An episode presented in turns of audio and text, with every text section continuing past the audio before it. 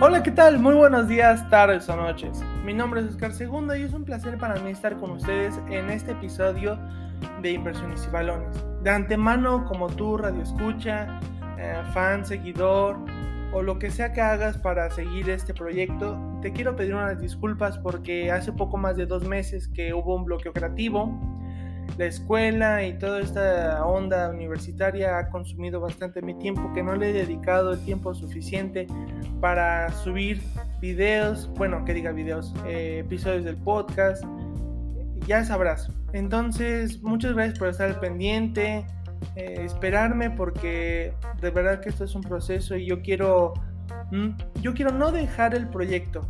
De seguimiento es lo que más quiero para este podcast y ahora en esta noche quiero darles esta noticia o esta cápsula de podcast que creo es bastante interesante para ustedes y en lo particular para mí se hizo muy interesante. Entonces, este primer episodio, bueno, como sabrán, este no es el primer episodio, pero va a ser el primero en el que suban a la plataforma de Acast. Entonces, sin más que decir, vamos a empezar con el tema del día de hoy, que es Twitter contra Musk. Twitter adopta plan para intentar resistir a la compra de la red social por Elon Musk. La estrategia bursátil de Twitter dificulta que un accionista acumule demasiada participación sin aprobación de la Junta, al activar una opción que permite a otros inversionistas comprar más acciones de la compañía con un descuento. Twitter anunció este viernes medidas para resistir a la oferta pública de adquisición hostil lanzada por Elon Musk por 43 mil millones de dólares, destinada a comprar la red social para transformarla en plataforma que garantice la libre expresión. La estrategia bursátil de Twitter contra el hombre más rico del planeta es conocida como píldora envenenada en la jerga financiera. La maniobra dificulta que un accionista acumule demasiada participación sin aprobación de la Junta al activar una opción que permite a otros inversionistas comprar más acciones de la compañía con un descuento. Eso encarecería enormemente el precio que Musk debería desembolsar para tomar el control total de la red social. Se activará si Musk sobrepasa el 15% de acciones de la empresa sin autorización del directorio, el magnate sudafricano, dueño de la empresa de automóviles eléctricos Tesla y de la aeroespacial SpaceX, posee actualmente un poco más del 9% del capital accionario de Twitter.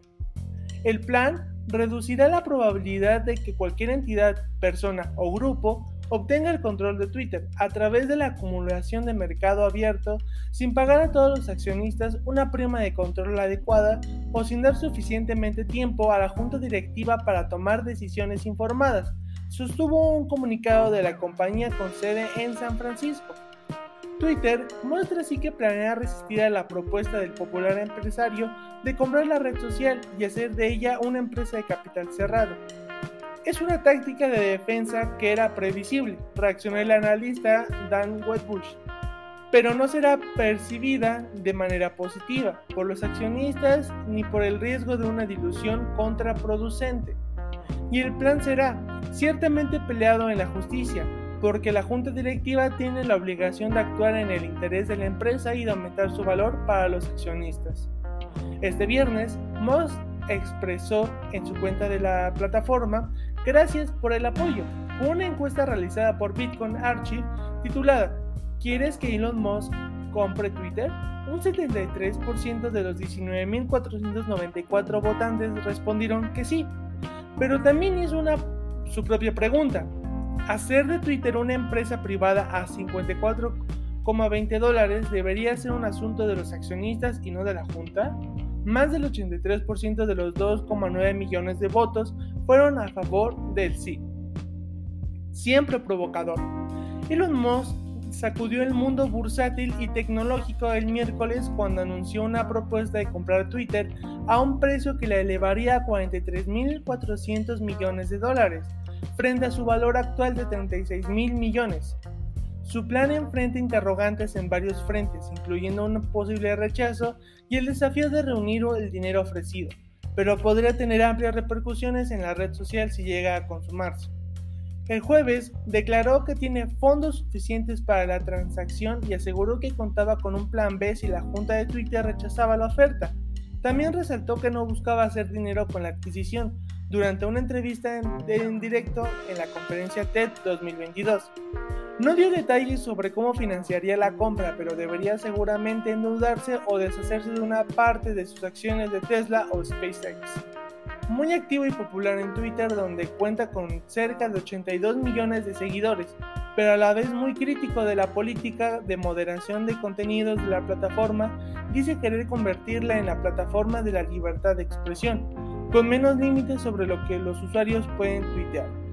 Luego de haber compra 73,5 millones de acciones ordinarias de la empresa a inicios de la semana pasada, fue invitado a formar parte de, una, de su junta directiva, pero finalmente rechazó la oferta. Luego de una serie de sugerencias para modificar la plataforma, como la adición de un botón para editar tweets o el retiro de la publicidad principal, que es la, que diga, es la fuente principal de ingresos de Twitter.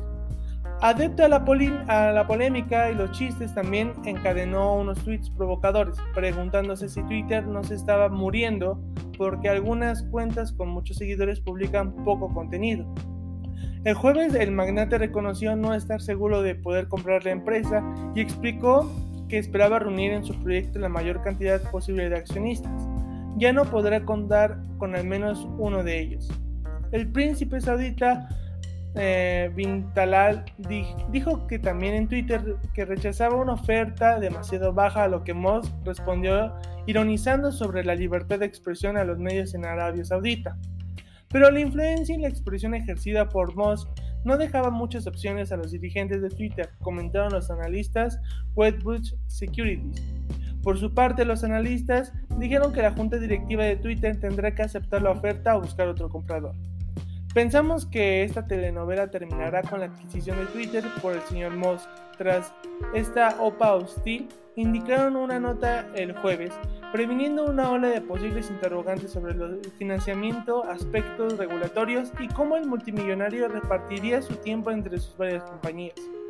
La Junta no quiere a Musk porque está en desacuerdo en casi todo su estilo y es incompatible con su cultura corporativa subrayó Danny Ibáez en un análisis publicado el jueves en el diario inglés Daily Mail.